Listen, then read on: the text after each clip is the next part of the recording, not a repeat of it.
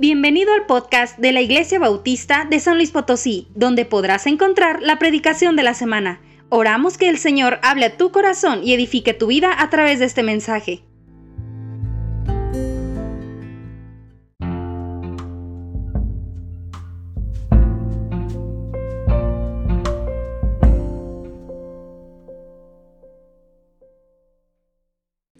Entonces, esta mañana vamos a continuar nuestra serie de mensajes que se llama Gozo Indescriptible. ¿Alguna vez has tenido gozo que ni siquiera puedes hablar de, tanto alegría, de tanta alegría, de tanto gozo? ¿Qué tal cuando te dijo que sí?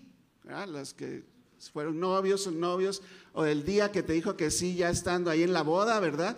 Uy, por fin lo logré que me dijera que sí wow, ¿verdad? Y a lo mejor lloraste de alegría, ni podías hablar.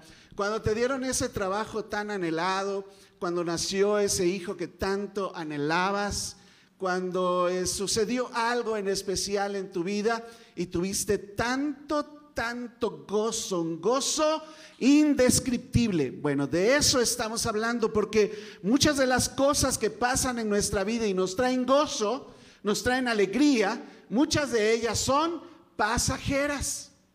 Y nos dura un rato hasta que se acaba, ¿verdad? Si era una cosa que tenías, pues hasta que se descompone.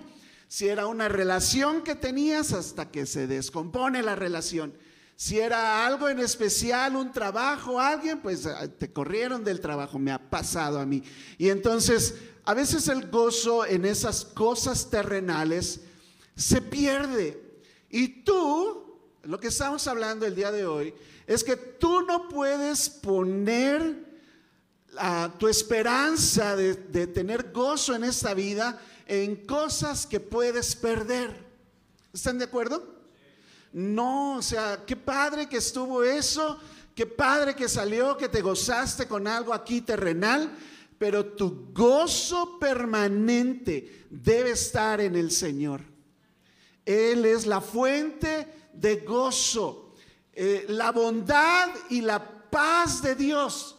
Dos cosas principales en tu vida que tú necesitas.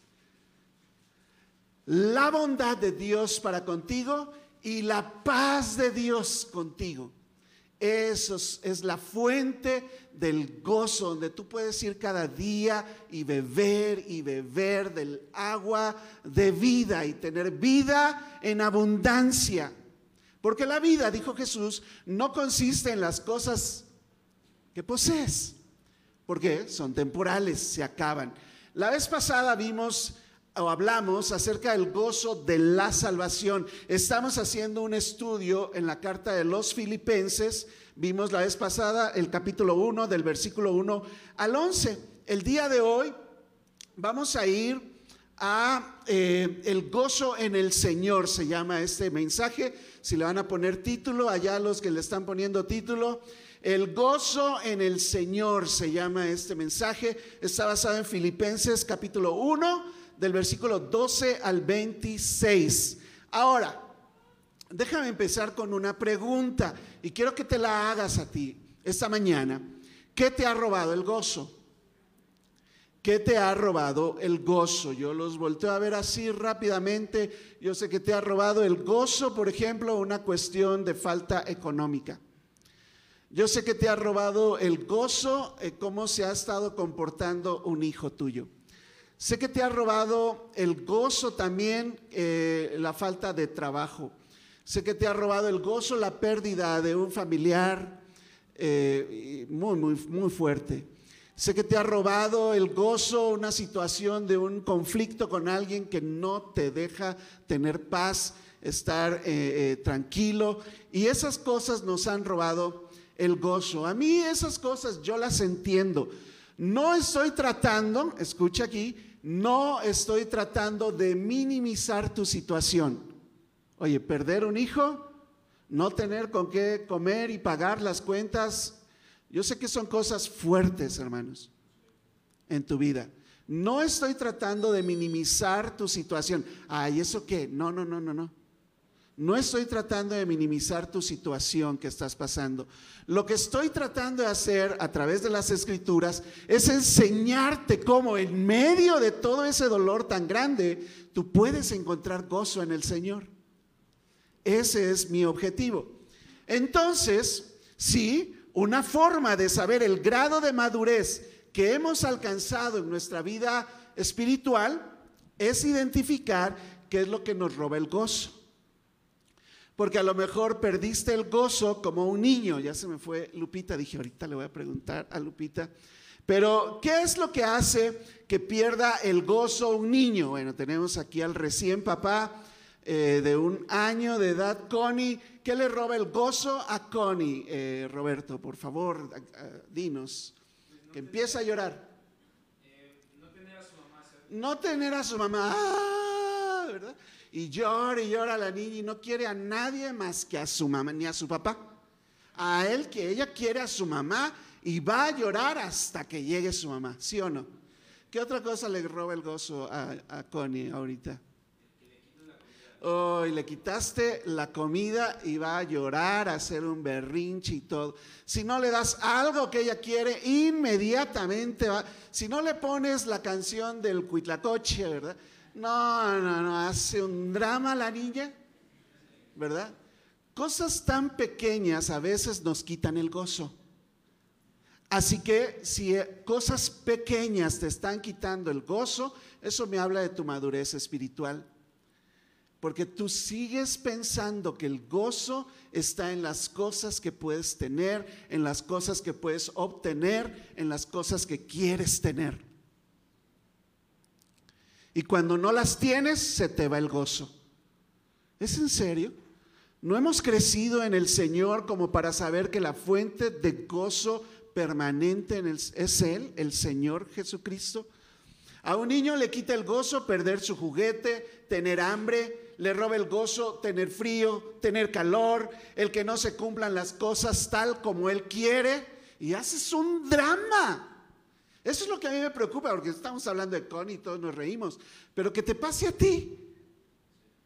Y hacen dramas tremendos. Ve, bueno, literalmente es un berrinche lo que estás haciendo, increíble. Simplemente porque no se hizo como a ti te hubiera parecido mejor.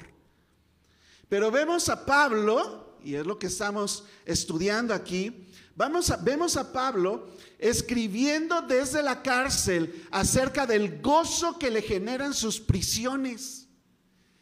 Imagínate el gozo que le generan sus prisiones. La única razón válida, dice John MacArthur hablando de esto, la única razón válida que tú como creyente, para que tú como creyente pierdas el gozo del Señor, es el pecado.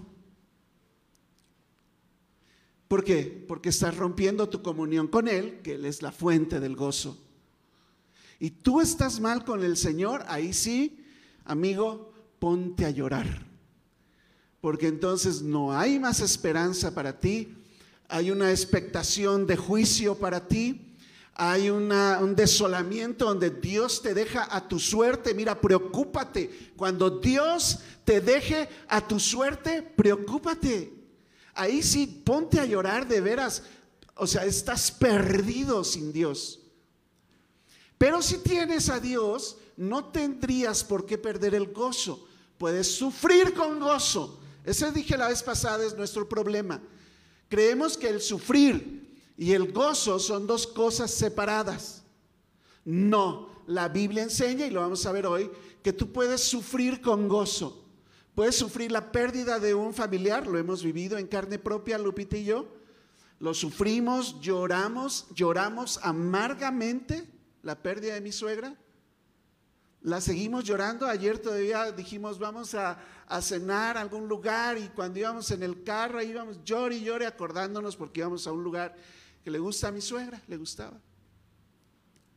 Y nos agarró la lloradera y todo, pero oye, acabamos al final, esto fue increíble hermanos, te lo cuento como testimonio de lo que estoy enseñando aquí. Al final acabamos recordándola y con la esperanza de que un día la vamos a ver. Y regresó el gozo. Y luego nos acordamos de algo que hizo y nos reímos como locos. La gente nos volteaba a ver ahí en el restaurante. ¿Qué le pasa? Venían llorando y ahora están risa y risa. Ese es el gozo del Señor. Ese es el gozo del Señor. Pero si tú pierdes tu relación con Dios, hermano, te lo digo, ponte a llorar o ponte a cuentas con Dios. La forma de recuperarlo, te resumo rápido aquí el pasaje, la forma de recuperar el gozo es con arrepentimiento. Nuestro problema es que no te quieres arrepentir delante de Dios. Yo le pedí a un joven aquí, si tienes un problema con eso, ven y háblalo conmigo, te puedo explicar por qué lo hice. Pero no anden hablando a mis espaldas de lo que yo hago aquí, por favor. Les dije, no quiero chismes de esto. Tienes una situación con eso, ven y háblalo conmigo, que yo fui el que lo hice. Pero le dimos la oportunidad a un joven de arrepentirse como un día me la dieron a mí. No estoy haciendo nada del otro mundo. Y si no te quieres arrepentir, hermano, amigo, te amo demasiado, pero sé cuál es tu fin. Y tu fin no es de gozo. No es de gozo. Así que en esta sección del pasaje que vamos a estudiar hoy, vamos a ver a un Pablo gozoso en medio del sufrimiento, un gozo en el Señor, a través de cuatro situaciones de las cuales podemos aprender para nuestra vida diaria. Vamos a aprender cómo tener el gozo en el Señor a pesar de las pruebas, a pesar de los problemas, a pesar de las pérdidas y a pesar de las penas. Mira, y me quedaron con P todas para que se te haga más fácil, ¿verdad? Ok, déjame ir entonces a mi primer punto aquí. Tú puedes tener gozo en el Señor a pesar de las pruebas. Y vamos a leer nuestro pasaje. Filipenses 12, 1, 12 al 14. Dice así. Quiero que sepan, hermanos, esta ya es la parte de la carta. Lo primero fue el saludo. Aquí ya Pablo empieza a hablarle a los filipenses y a las iglesias, a nosotros. Escucha lo que dice Pablo a la iglesia. Quiero que sepan, hermanos, que las cosas que me han sucedido, por cierto, está golpeado y en la cárcel. Las cosas que me han sucedido, de hecho acaba de pasar todo un naufragio y está en Roma encarcelado, unido en cadenas a un, centurión romano. Eh, estas cosas que me han sucedido, fíjense, iglesia, han redundado más bien para el progreso del Evangelio. De tal manera que mis prisiones se han hecho patentes en Cristo en todo el pretorio, todo ahí donde él estaba encarcelado, habían escuchado de Cristo. De hecho, pasó ahí dos años, otros dos años antes en Cesarea, cuatro años encarcelado, unido a centuriones romanos que se iban cambiando en sus turnos para estar encadenados con él. Así que cada uno de ellos escuchó la palabra de Dios y se hizo patente por todo el pretorio y a todos los demás, más allá de su cárcel, empezaron a, llevar el mensaje de salvación fuera de la cárcel en Roma. Por cierto, nos manda saludos Euge desde Roma. Ya llegó. Versículo 14. Y la mayoría de los hermanos, dice, cobrando ánimo en el Señor con mis prisiones, se atreven mucho más a hablar la palabra sin temor. Una prueba es una situación injusta en la cual te encuentras. Esa era la situación de Pablo. Pablo no tenía, así como Cristo Jesús, no tenía una, un juicio justo y una causa justa de por qué estar en la cárcel. Sí, sí sabes eso, ¿verdad? Le, inventaron cosas, le, dijeron de mentiras en un juicio, como suele pasar todavía hablar mentiras de ti y luego eh, lo enjuiciaron, lo metieron en la cárcel, lo dejaron dos años en una cárcel, él apela al César, lo llevan a Roma en un viaje trágico, por fin llega a Roma y está otros dos años en la cárcel. Pero fue injusto. Eso le llamamos prueba en la Biblia, es un concepto bíblico, la prueba. No son consecuencias de tus pecados. No estoy hablando de eso, hermanos, aquí. Pero a lo mejor tú hoy te encuentras en medio de una prueba, una situación que tú no has hecho nada, has sido hasta fiel con Dios. Es más, es cuando más has sido fiel con Dios. Y estás en medio de la prueba. No lo buscaste tú, ahí estás. Pero hemos aprendido que las pruebas siempre tienen de parte de Dios un fin mayor. Aguanta ahí, aguanta. ¿Qué va a provocar la prueba? Como la de Pablo. Va a servir para la extensión del Evangelio. Tú confía en Dios, crece en tu relación con Dios, que es lo que hizo Pablo. Eso nos enseña esta historia. No estoy hablando entonces de consecuencias de tu pecado, eso es muy aparte, las vas a sufrir. Estoy hablando de situaciones que ponen a prueba la fidelidad y la sinceridad de tu amor por Dios. Porque cuando viene la prueba, estamos probando, Dios está probando la sinceridad de tu amor. No, que dices, no, yo me muero con Cristo, yo me voy de misionero. ¿Sabes qué sigue después de que hablas esas cosas aquí bien bonito? ¿Qué sigue? Una prueba. Vamos a ver qué tan si nada más fueron palabras o tienes poder de Dios para cumplir. Dios utiliza las pruebas en nuestras vidas siempre con un fin mayor. Tiene que ver siempre con el desarrollo de nuestro carácter y con el progreso de la extensión de su reino y la proclamación de su palabra. Te va a llevar a crecer, a crecer.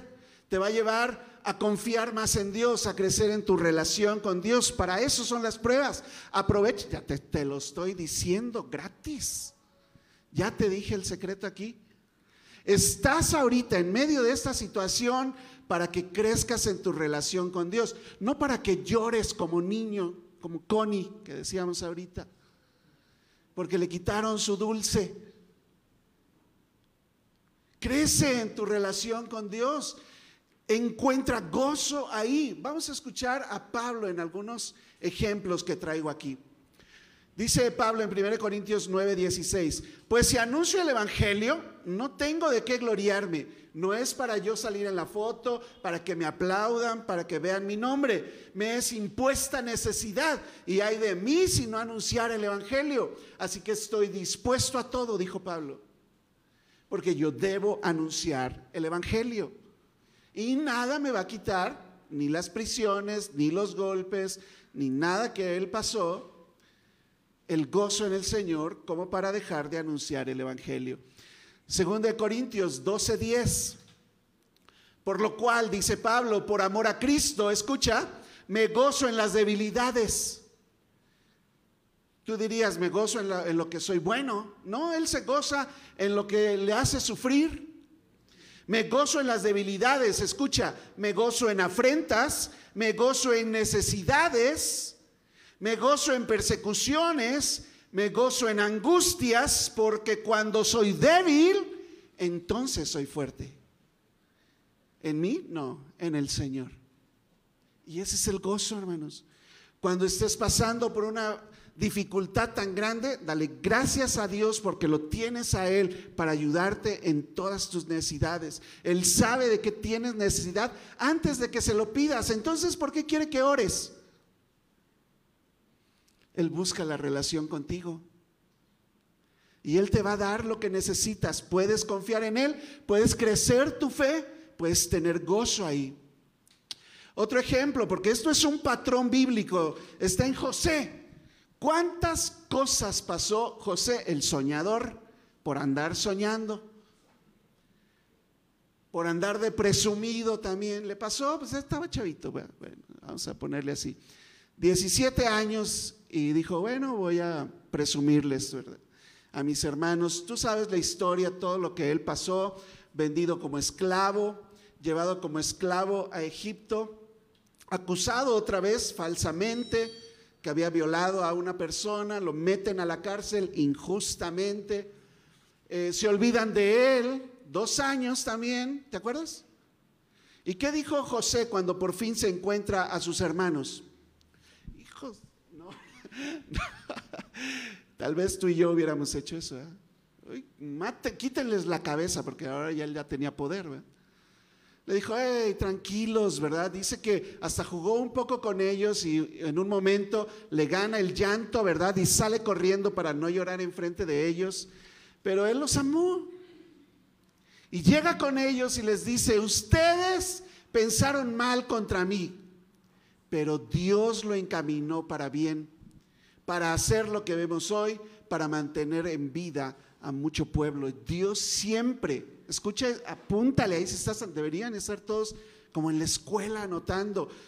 Las pruebas siempre tienen un fin mayor, que en este momento tal vez tú no ves, pero puedes confiar en Dios que así es y lo vas a ver. Lo vas a ver. Yo cuando escucho de pruebas de diferentes personas, ¿cómo, cómo Dios lo va a sorprender? Nada más quiero ver. Es difícil cuando tú estás en medio de la prueba, lo sé. Pero tenemos ejemplos en la Biblia de cómo pasar las pruebas y tener gozo en medio del sufrimiento. Hay un ejemplo a seguir y también tú te conviertes en un ejemplo a seguir. Cuando has pasado las pruebas, tú te conviertes en un ejemplo a seguir. Santiago 5, 10 y 11 dice, hermanos míos, tomen como ejemplo de aflicción. ¿Escuchaste? Están leer la Biblia muy intencionalmente cuando leas tu Biblia, no por leer capítulos.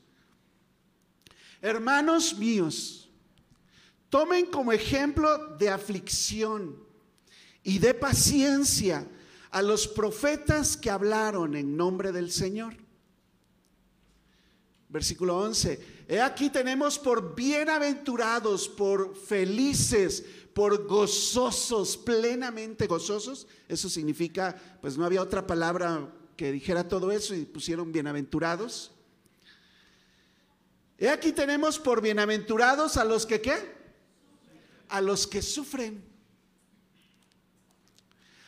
Y está un ejemplo. ¿Has oído de la paciencia de Job? ¿Has oído la paciencia de Job? Lee todo Job, porque nada más te quedas con el primero y el segundo capítulos. Y parece que todo fue muy chido con Job. No, lee los otros 30 capítulos. Tú vas a ver a Job pasar el sufrimiento con amigos que le echaban en cara cosas que eran mentiras, por cierto. Una esposa que sin comentarios. Oye, eso es sufrir. Dice, y has visto el fin del Señor, que el Señor es muy misericordioso y compasivo. Ahora sí te vas al último capítulo de Job y dices, wow, pero Job no había leído el último capítulo cuando lo estaba pasando. ¿De acuerdo? Puedes tener gozo. Ahora, nuestro mayor ejemplo es Jesús. Dice Hebreos 11:3, considera aquel que qué? Aquel que qué? Que sufrió tal contradicción de pecadores contra sí mismo para que no salgas llorando como un niño, para que tu ánimo no se canse hasta desmayar. Toma ánimo. Las pruebas de Pablo exceden la capacidad de aguante de la mayoría de los que estamos aquí, sinceramente. Aún así, Pablo sabía que las pruebas tienen siempre un propósito. Propósito en las manos de Dios. Y que podía utilizarlo como para dar ejemplo del gozo en medio del sufrimiento, del contentamiento en medio de la necesidad y de paz en medio de los problemas y en cualquier circunstancia. Amén. Muy bien. Las pruebas vendrán a nuestra vida, eso no lo podemos evitar. Vendrán constantemente. Pero no solo eso, también debemos poder mantener nuestro gozo a pesar de los problemas. Una cosa son pruebas, otra cosa son problemas que vienen a nuestra vida. Esto sí, vienen directitos de las, de las actividades que estamos haciendo, de repente nos vemos metidos en problemas. Pablo tenía problemas en su ministerio con gente. Mira, el ministerio sería tan bonito si no fuera por la gente. Alguien me dijo eso. Este, luego me decían, cuando iba con, con mi pastor, ¿verdad? Le decía, oye Felipe, pues fíjate que esto y esto, y me hizo aquello, y me hizo así, no sé qué. Felipe nada más se reía y me decía, bienvenido al ministerio, hijo. Em, pero podemos tener gozo en medio de los problemas. Sigamos leyendo el pasaje en Filipenses. Dice Pablo, algunos a la verdad predican a Cristo por envidia. Tenía problemas con algunas personas que estaban predicando a Cristo por envidia y contienda. Pero otros predicaban de buena voluntad. Versículo 16. Los unos anuncian a Cristo por contención, por meterme en problemas, dice, no sinceramente pensando añadir aflicción a mis prisiones, si puedes creer, gente incluso cristiana metiéndole problemas al líder. Bendito. Bienvenido al ministerio, Roberto y Lupita. Los unos anuncian a Cristo por contención, no sinceramente, pensando añadir aflicción a mis prisiones, pero los otros por amor. Eso reconforta, sabiendo que estoy puesto para la defensa del Evangelio. Versículo 18. ¿Qué pues? ¿Me pongo a llorar? Dice Pablo. No. ¿Qué pues? Que no obstante, de todas maneras, o por pretexto o por verdad, Cristo es anunciado. Y en esto me gozo, dice Pablo, y me gozaré aún, ¿verdad? Y, empezaba a bailar, yo creo. Algo tuvo que hacer, ¿verdad? Porque dice, oye, déjame, está, escribiendo, ¿verdad? Me gozo, espérame, y me gozaré aún, dice Pablo. ¡Wow! En medio de los problemas, ¿qué le pasa a Pablo? Bueno, tú debes tener siempre una buena causa por qué sufrir. Si vienen los problemas, bienvenidos los problemas, pero que sean por buenas causas. Yo quiero tener el problema, por ejemplo, de no tener lugar aquí donde sentar a tanta gente. Ese sería un buen problema.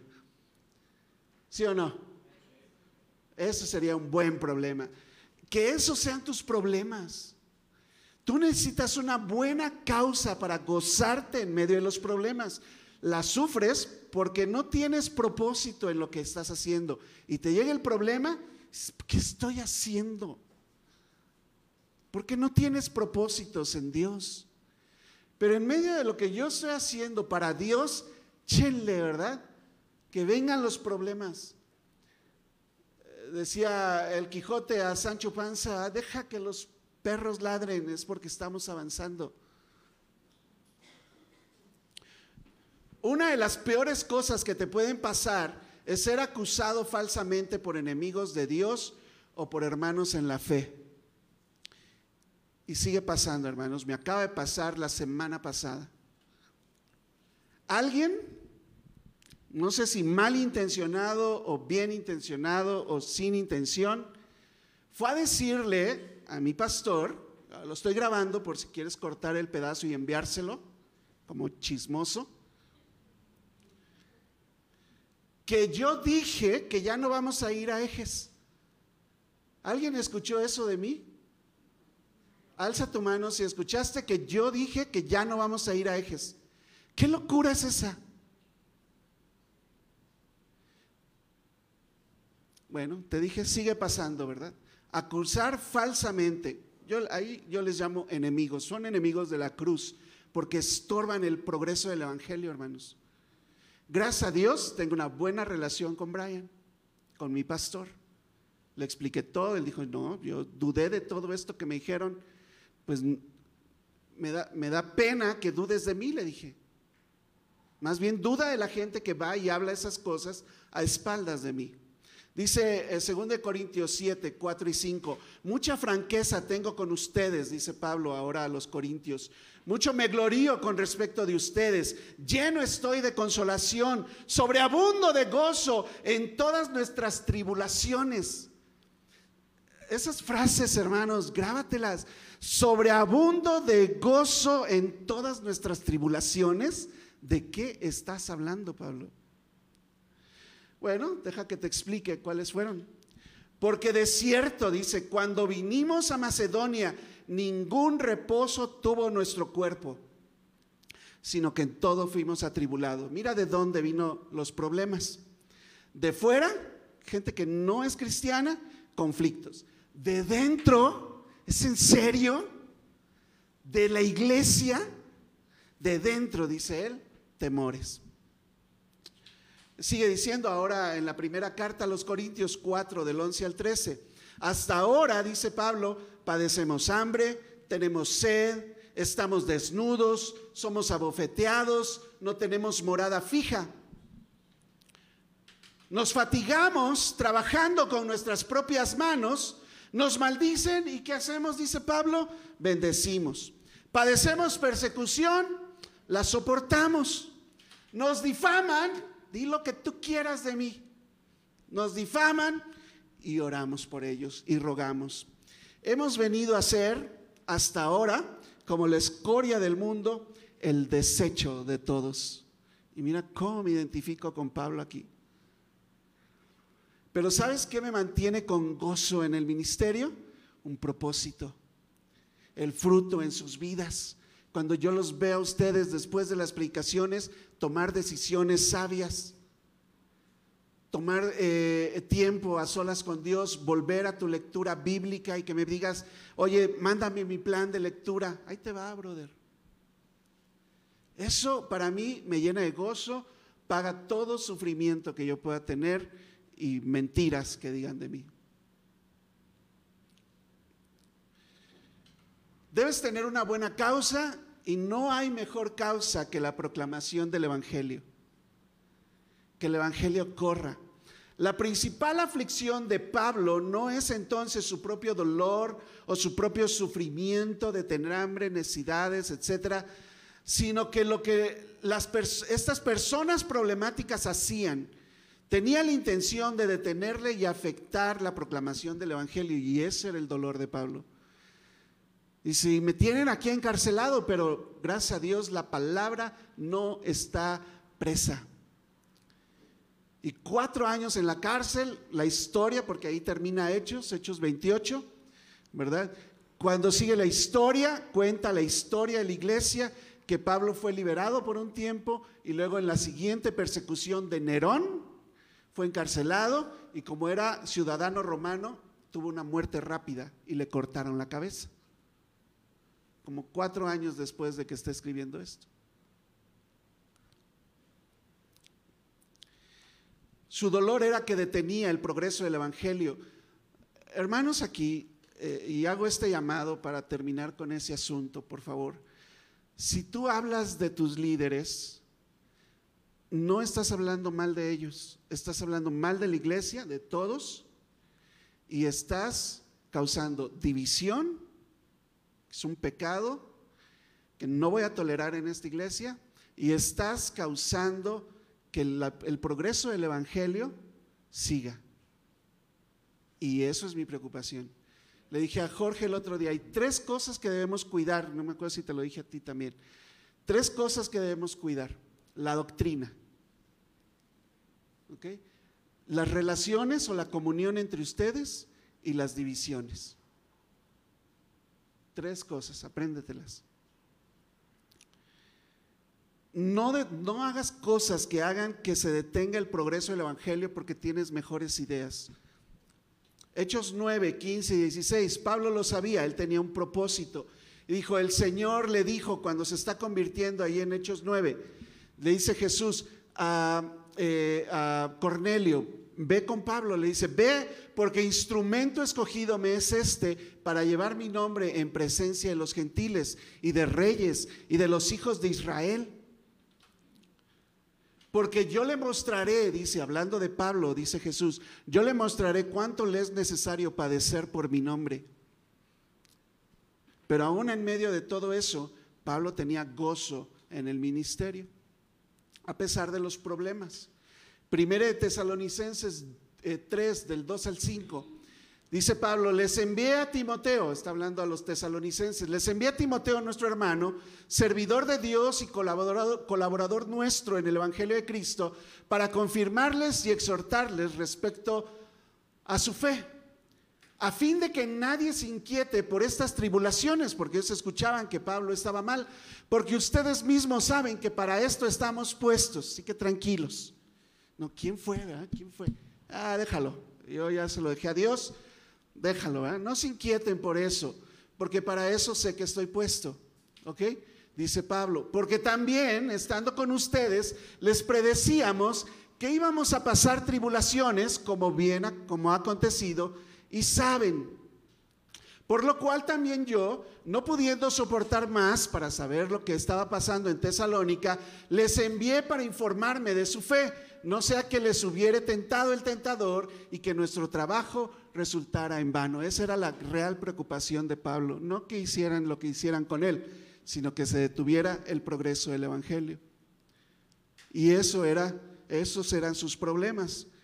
Tus problemas son otros, no tienen propósito. Tal vez ahí está el problema, hermano. Porque yo puedo tener problemas en el trabajo, pero eso no me quita el gozo. Primero, yo no dependo del trabajo, yo dependo de Dios. Sencillo. Número dos, estoy en el trabajo para dar testimonio de Cristo Jesús en medio de mi trabajo. Y claro que hay problemas en el trabajo. Yo soy el que debo tener un buen testimonio ahí. Así que no me enrollo en los problemas ni nada. Eh, si hay un problema serio en el trabajo y demás, y es injusto lo que me hacen, encomiendo mi causa al fiel creador. No voy al sindicato y hago huelga y demás, porque estoy para dar buen testimonio. ¿Ok? Nada puede robarle el gozo a Pablo, nada puede robarnos el gozo a nosotros en el Señor, siempre que sea en el Señor. Él podía desgastarse, perder su libertad, que dijeran mentiras de él, que no se le reconocieran sus méritos, sus logros, porque su gozo estaba en el Cristo anunciado. Y las iglesias, hermanos, crecían y se fortalecían. Y para mí eso es suficiente. Así que nuestro gozo en el Señor debe estar fundado en la defensa y proclamación del Evangelio a cada criatura y eso es lo que alimenta el gozo mío, por cierto. El gozo en el Señor también debe mantenerse a través de las pérdidas. Tercer punto aquí, dice Filipenses 1, 19 y al 21. Porque sé, dice Pablo, sé que por vuestra oración, o sea, gracias porque están orando por mí, dice Pablo, y por la suministración del Espíritu de Jesucristo, esto que está pasando, los problemas, las cárceles, las situaciones, pero como ustedes están orando, dice, esto resultará en mi liberación. Y así pasó. Exactamente así pasó. Conforme a mi anhelo, dice, y esperanza de que en nada seré avergonzado, antes bien con toda confianza, como siempre ahora, también será magnificado Cristo en mi cuerpo pierda lo que pierda, o por vida o por muerte, que Cristo sea glorificado. No me importa lo que yo pueda perder por la causa de Cristo, los problemas que pueda tener por las causas de Cristo, las pruebas que esté pasando, nada puede robarte el gozo si tienes un propósito. Que sea magnificado Cristo en mi cuerpo, o por vida o por muerte no importa. Es una nueva visión. Si esto está como que no, no entiendo nada, es una nueva visión de vida para ti y para mí. Porque para mí, dice Pablo, el vivir es Cristo y el morir es ganancia. Tú puedes perder para su gloria. Ayúdenme a llegar a perder para su gloria, este, si estás ahí en la computadora perder para su gloria. Pablo aprendió a confiar en Dios, confiar en su voluntad de Dios y en el poder de la oración. Tres cosas que tú tienes también. ¿Puedes confiar en Dios? Pregunto, ¿puedes confiar en Dios? Amén. ¿Puedes confiar en su voluntad? No sé qué está haciendo, pero ¿puedo confiar en su voluntad? Amén. ¿Y puedes orar? Y pedir oración. Oye, ese grupo de oración se revolucionó. Están, no, y pidan por este, y pidan por aquel, ¿verdad? Y no, pues ya, el otro día el cuate estaba hasta intubado y todo un golpe en la cabeza serio, un joven en Ciudad Valles. El otro día nos mandaron la foto donde va saliendo del hospital caminando el joven. Bueno, dime si no es el poder de la oración. ¿Qué cosa es? Eh? Los he visto morir muchas veces. Esas cosas, hermanos, la confianza, el saber que puedes confiar en la voluntad de Dios y la oración nos pueden ayudar a mantener el gozo en nuestras vidas cuando perdemos algo. Cuando pierdes algo y no lo entiendes, puedes confiar en Dios, no darle el beneficio de la duda. Tú no puedes dudar de Dios. Tú puedes confiar en Dios. Confiar en que es su voluntad. Y duele, sufres, pero tienes la esperanza de que Dios está en control. Y puedes orar y derramar tu corazón delante de Él y esperar en Él. ¿Por qué? ¿Porque lo digo yo? No, gracias a Dios, ¿verdad?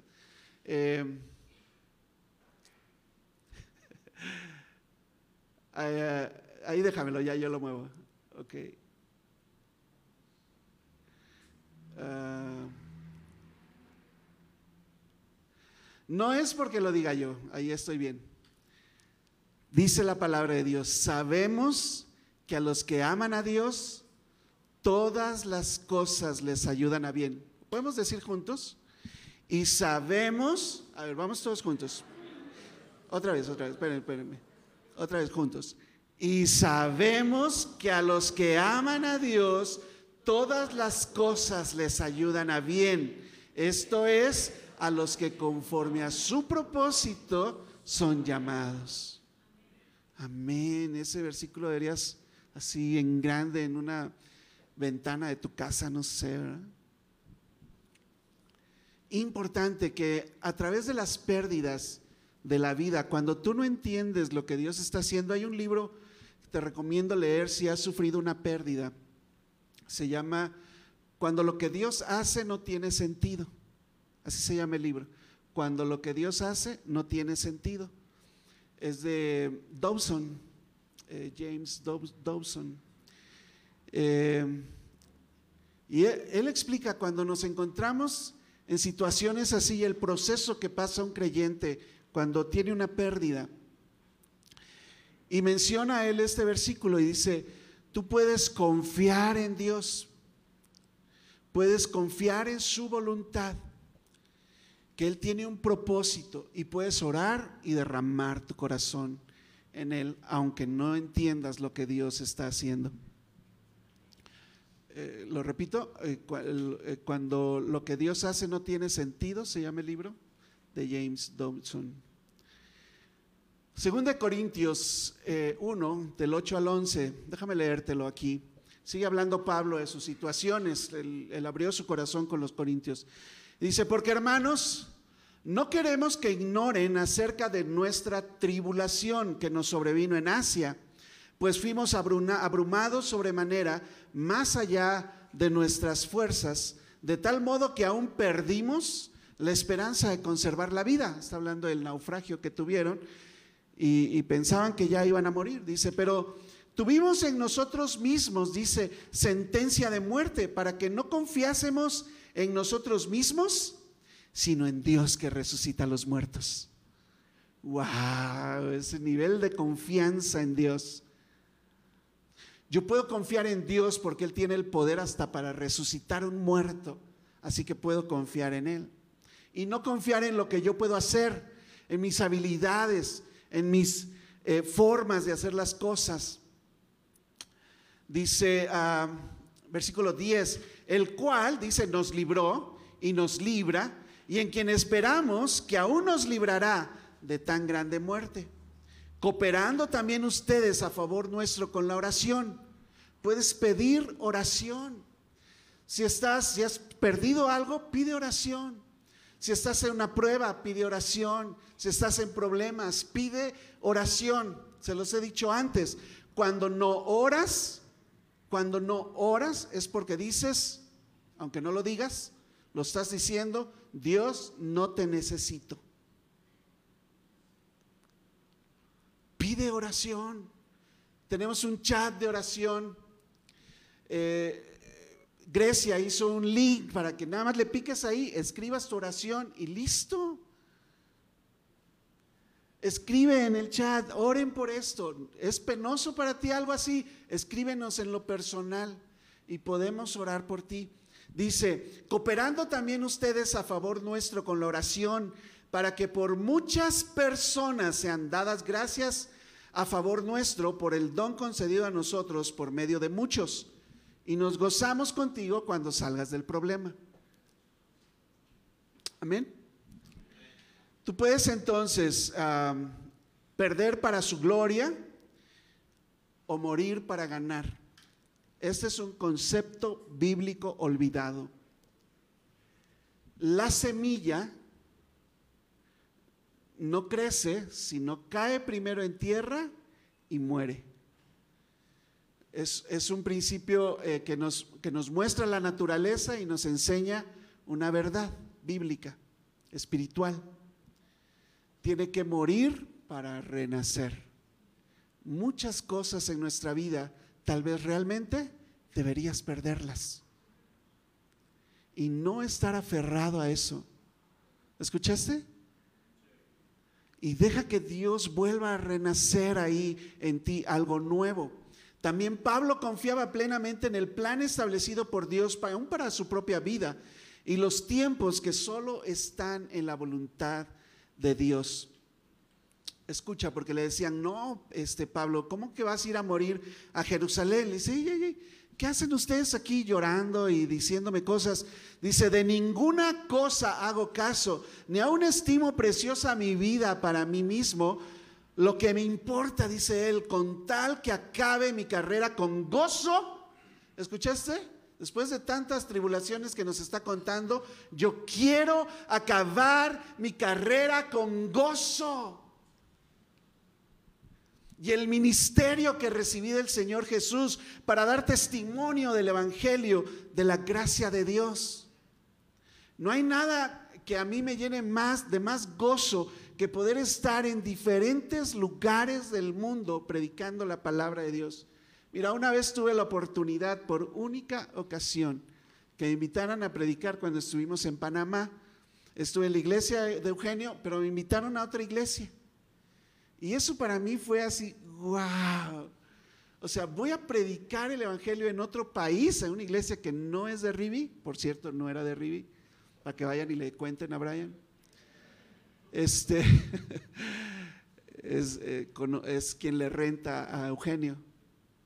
Este, oye, qué gozo estar en otro lugar compartiendo el, el mensaje de salvación. Ir a Valles es un privilegio, te lo he dicho. Es un privilegio ir y predicar en otros lugares. Cuando vayamos a otros lugares, le tuve que explicar a Brian todo el plan que tenemos, por lo menos la visión que tengo para esta iglesia. Ustedes los ven muy sentaditos aquí. Yo estoy viendo pastores y misioneros sentados aquí. Y veo gente predicando en otros lugares de San Luis Potosí. Los estoy viendo ahorita.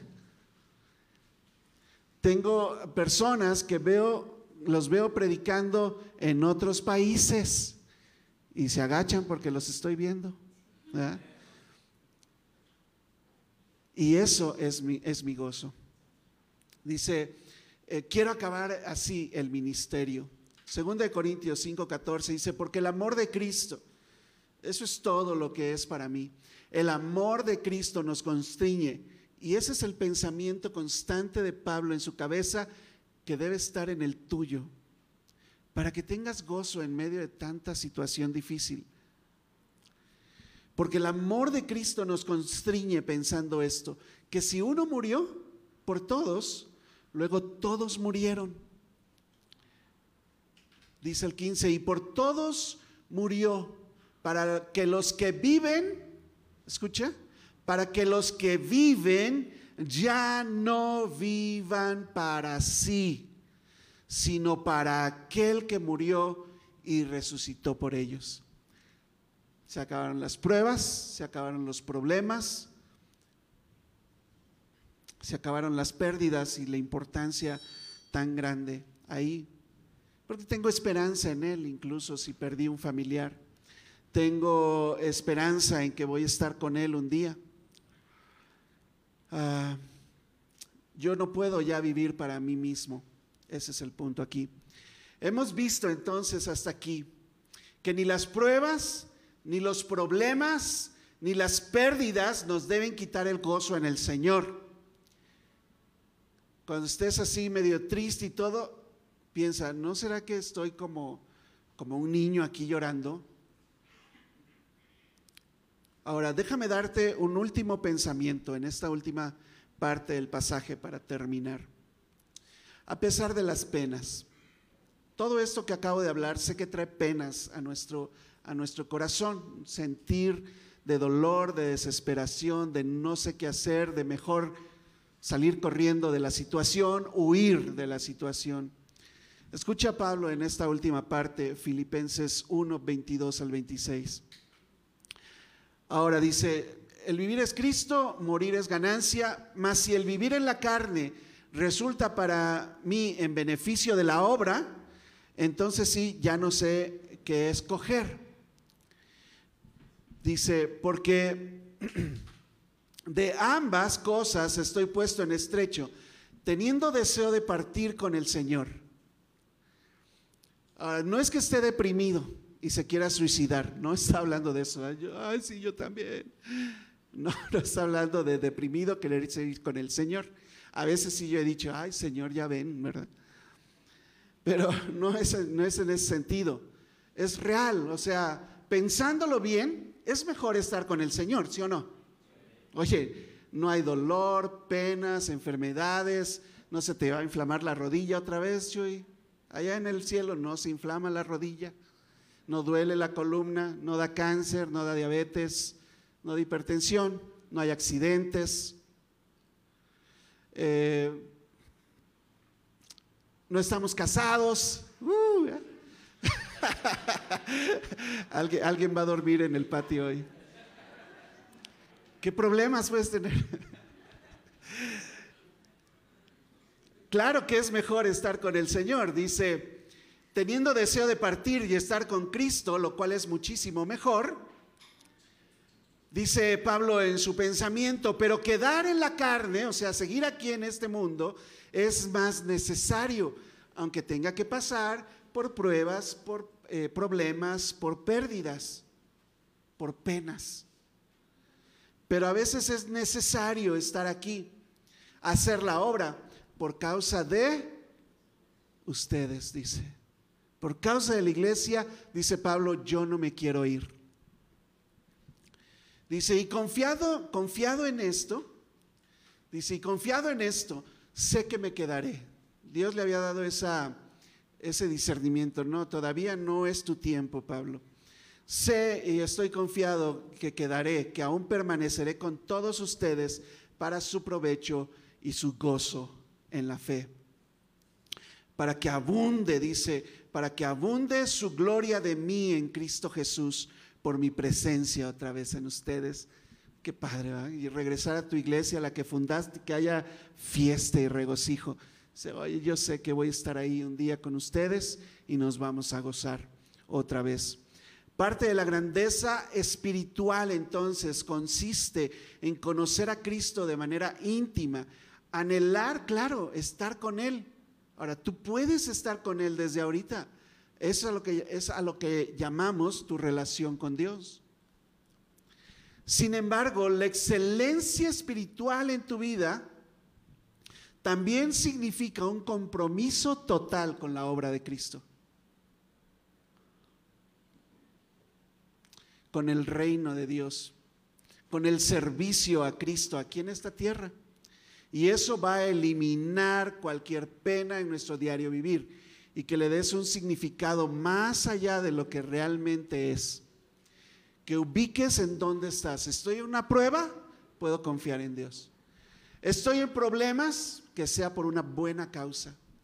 Perdí algo, no importa, hasta me pueden quitar la vida si quieren, yo puedo perderme por la causa de Cristo. Estoy en pena, o sea, realmente si tengo dolor en mi corazón, piensen que un día vas a estar con el Señor y todo esto habrá pasado. Dice Efesios 2.10, somos hechura suya, somos todos aquí, hechura suya, creados en Cristo Jesús para buenas obras las cuales Dios preparó de antemano para que anduviésemos en ellas. Y 1 Corintios 15, 58. Así que, hermanos míos, amados, estén firmes y constantes, Mientras, mm, o sea, si todavía estás respirando y tu corazón latiendo aquí y tienes conciencia, bueno, no ha llegado tu tiempo de partir. Entonces, ponte a trabajar. Hay buenas obras en las cuales te debes ocupar. Estén firmes y constantes, dice, creciendo en la obra del Señor siempre, sabiendo que vuestro trabajo en el Señor nunca es en vano, no es en vano. No es en vano lo que haces. Ninguna circunstancia de gravedad podía robarle el gozo a Pablo, ni disminuir su entrega, su pasión por el ministerio, y estar seguro él que al final tendría un final feliz en los brazos de su Señor. Y ese es, ese es, el pensamiento del Pablo en cada, en cada día. Ahora, yo estoy hablando mucho de Pablo aquí, es chido por Pablo. no, es palabra de Dios para tu vida. Es el Espíritu Santo quien inspiró a Pablo a escribir todo esto, a vivir la vida que vivió y luego dejarla plasmada en una carta que la consideramos hoy palabra de Dios para ti. Así que esto no es la enseñanza de Pablo ni lo que Pablo vivió, aunque sí lo es, pero es palabra de Dios para ti, que estás atribulado en todo, con tantas penas, pesares, problemas y pruebas en tu vida. Dios te dice hoy, puedes confiar en mí, yo tengo un propósito en ti. Trabaja para mí mientras estés en este mundo y yo voy a consolarte y voy a suplirte lo que necesites porque el Evangelio debe continuar en este mundo. El día que el Evangelio llegue a todo el mundo, ese día vendrá Jesús. Ese día vendrá Jesús y es lo que anhelamos. Amén. Amén. Déjame entonces concluir aquí con un, pensamiento más. La persona que ves en la pantalla se llama Adoniram Hudson. Eh, es el tiempo de William Carey. Carey acaba de llegar a la India.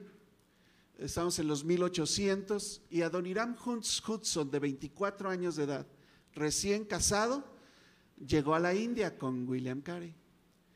Eh, por algunos problemas y una guerra que se desata ahí entre eh, la gente de la India e Inglaterra, corren a todos los misioneros y todo, y él sale de ahí, pero no quiere regresar a Londres y entonces se va a Birmania, lo que hoy es el país de Myanmar, en el sudeste asiático. Y se mete a vivir entre la gente aborigen de ese lugar, a llevar el Evangelio de Salvación a un lugar completamente, nunca habían escuchado de un Cristo, nunca habían escuchado de Jesús, nunca habían escuchado del Dios que tú y yo conocemos. Y él entonces con su esposa y empieza a tener hijos, empiezan a vivir en Birmania en el sudeste asiático, un londinense. Eh, Dios lo pasó por prueba tras prueba tras prueba. Su esposa muere ahí, su primera hija muere ahí y él no se regresa. Tú puedes leer la historia de él, un libro también que se llama Odisea en Birmania, la biografía de Hudson Taylor, digo de Adoniram Hudson. Eh, Odisea en Birmania se llama. Oye, tú ibas leyendo, ahí estábamos leyendo con Lupita esto y decimos, oye, este cuate ya se pasó, ¿no? O sea, se le están muriendo sus hijos de malaria, de malaria, ya había perdido a la esposa y no se regresa. Dice, el Evangelio tiene que llegar a toda la isla. Y em, aprendió el, birmano traduce la Biblia al lenguaje de los que estaban ahí, escribe todo un diccionario de birmano inglés para la traducción. Bueno, hasta el día de hoy la obra de Adoniram Hudson es marcada como un hito en las misiones mundiales. Y el Evangelio, ¿tú crees que no hay cristianos de aquel lado del mundo? Hay muchísimos cristianos de aquel lado del mundo, por hombres como él. Bueno, él un día, un día al final de su vida dijo esto. Si no hubiera tenido la certeza de que cada prueba era dispuesta por un amor y una misericordia infinitos, no habría podido superar mis innumerables padecimientos. Y un día él enferma, lo intentan llevar a Londres en el camino, en el barco, muere y echan su cuerpo al mar.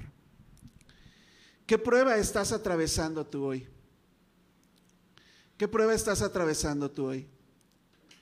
Puedes confiar en Dios. ¿Qué problemas estás pasando? Puedes confiárselos a Dios. ¿Qué pérdidas has tenido? Oye, puedes confiar en la provisión de Dios y en su sabio plan. ¿Qué penas estás pasando hoy? Yo te digo por todo lo que estudié de este pasaje, que tú puedes confiar en el consuelo de Dios y en el futuro glorioso junto a Él. Amén. Amén. Vamos a orar. ¿Por qué no te pones de pie y vamos a, vamos a orar aquí? Gracias, Señor, por mostrarnos esto en la vida de Pablo, Señor, pero también como palabra tuya que dejaste en la Biblia, Señor, que nos habla a nuestro corazón. Te damos gracias, Padre, porque encontramos en esas palabras consuelo, eh, confianza, Señor, conocer tu pensar, la forma en que te mueves con nuestras vidas, encontrar el rumbo, Señor, si lo hemos perdido, dejar de eh, sufrir por cosas que no que no importan, Señor, y sí algunas que son de verdad grandes pruebas, grandes problemas, grandes pérdidas o penas, Señor, pero que aún en eso aún podemos tenerte junto a nosotros para pasarlas. Te damos gracias por eso. Perdónanos si a veces nos hemos desviado o hemos olvidado esta parte. Permítenos, Señor, recuperar el gozo en ti y vivir nuestra vida en medio de los sufrimientos, pero pensando siempre en el gozo glorioso que tenemos de estar junto a ti. Te damos gracias, Padre, en el nombre de Jesús. Amén. Amén. Puedes tomar tu lugar.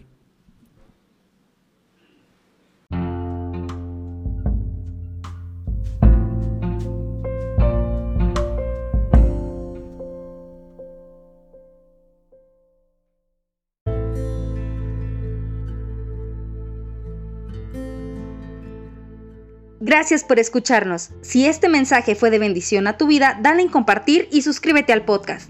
Para más información de nuestra iglesia, búscanos en Facebook como Iglesia Bautista de San Luis Potosí. Dios te bendiga.